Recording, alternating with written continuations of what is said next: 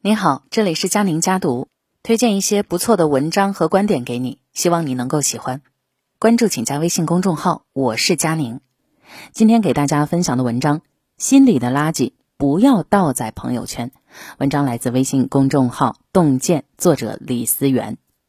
在综艺节目《朋友，请听好》当中，何炅曾经提到过：“我从不在朋友圈宣泄情绪。”因为我觉得那个东西你说给别人听也没有用，别人谁也帮不了你，所以我从不说。我的朋友圈呢，就是个笑话的集锦。生活实难，成年人都有情绪上的垃圾，与其向他人倾倒或者是发泄，不如学会独自消化。毕竟人生当中所有的难都要靠自己来买单。有一则小故事，一个女子因为伤心至极，忍不住对身边的陌生妇人哭诉说。我的命啊，实在太苦了。人到中年，被丈夫背叛，我还丢了工作，受尽了苦。这世界上还有我那么不幸的人吗？妇人听了以后，若有所思地说：“我丈夫早死，前不久，唯一的儿子也死在了战场，儿媳改嫁，昨天下暴雨，老房子也塌了。”这位女子惊讶地说：“啊，那你怎么看上去那么平静啊？”妇人淡淡的说：“因为抱怨也没有用，总还是要活下去的。”作家太宰治说过一句话：“我仍然认为向人诉苦不过是徒劳，与其如此，不如默默承受。”我们曾以为向他人抱怨能减轻身上的重担，但后来你终将明白，人生就是一场摆渡，任何人都爱莫能助，唯有自己渡过彼岸。在小说《我的前半生》当中，罗子君刚离婚，好朋友唐晶陪在他的身边。有一天下午，他与唐晶出去找房子。两个人在一起时呢，罗子君忍不住抱怨起孩子在学校打人，差点被校长开除，前夫却不管等心烦事儿。正当他滔滔不绝发着牢骚时，唐晶突然打断他说：“超过十分钟了。”罗子君一脸茫然。唐晶解释说：“你不能把沉湎在痛苦当中当为一种享受。朋友的耳朵忍耐力有限，请原谅。”罗子君顿时哑口无言。唐晶继续说。天下不幸的人要多少有多少，你不是特权分子。是啊，这个世界上没有不带伤的人。无论什么时候，你都要相信，真正能治愈你的只有自己。在生活中，每个人的心里都有一座山，坎坷也好，低谷也罢，都要靠自己去迈。有时不抱怨，并不是心里不委屈，而是清醒的知道，没有人可以成为你的拐杖。在这个世上，个人有个人的心事。也许你心里很苦，但真的不必向他人诉苦，毕竟不是所有的情绪都适合展现在人前。奇葩说当中有一个辩题：成年人的崩溃要不要藏起来？当时主持人蔡康永提到了一个观点：如果在朋友面前崩溃了，他们也帮不上忙，你只是把烦恼带给了一个无辜的人，让他做了一件他做不到的事情。因为当你把希望寄托在他人身上时，也在无形当中给他人出了难题。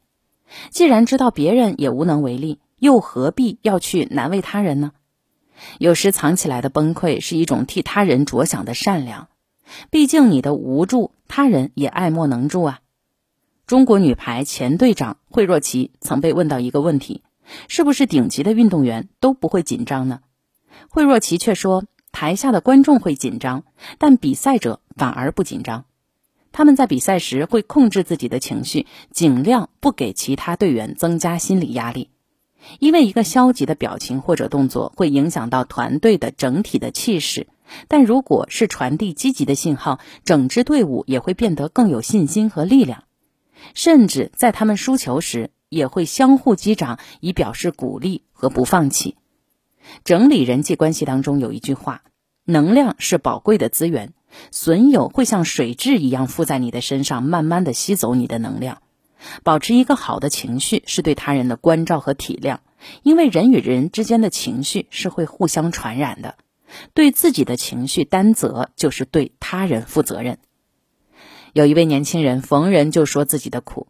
明明满身才华，却得不到领导的赏识；明明心里委屈，却得不到他人的理解。于是，年轻人找到一位师傅，寻求解决的办法。师傅告诉他：“从现在开始，你要按我说的去做。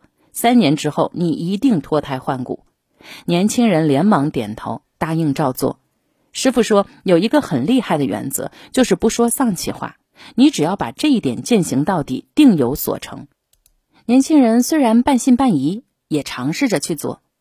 当想向人倾诉自己的烦恼时，就立马打住；想要发出嗟叹时，立马收住。三年以后，年轻人豁然开朗。有句话说的很在理：快乐不在于外在的环境，而在于你自己的心境。你向他人抱怨的越多，生活就会变得越糟糕。只要你的心态正了。人生就不那么累了。在蔡澜的书《江湖老友》的序当中，金庸先生曾形容蔡澜是一个真正潇洒的人。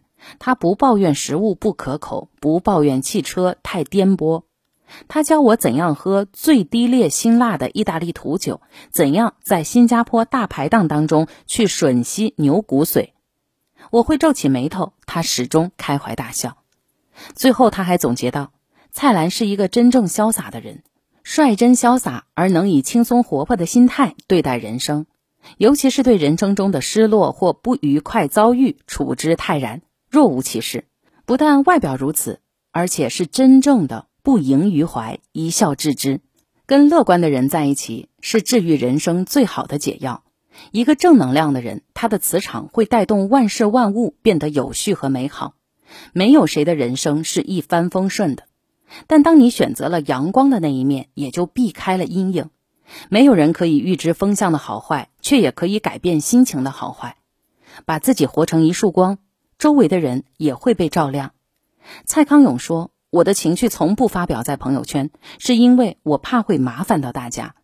在这个世上，每个人都有自己的心酸和委屈，不把朋友圈当情绪的垃圾桶，是成年人最基本的教养。”好，这就是今天的文章分享，与朋友们共勉。我是佳宁，下期见。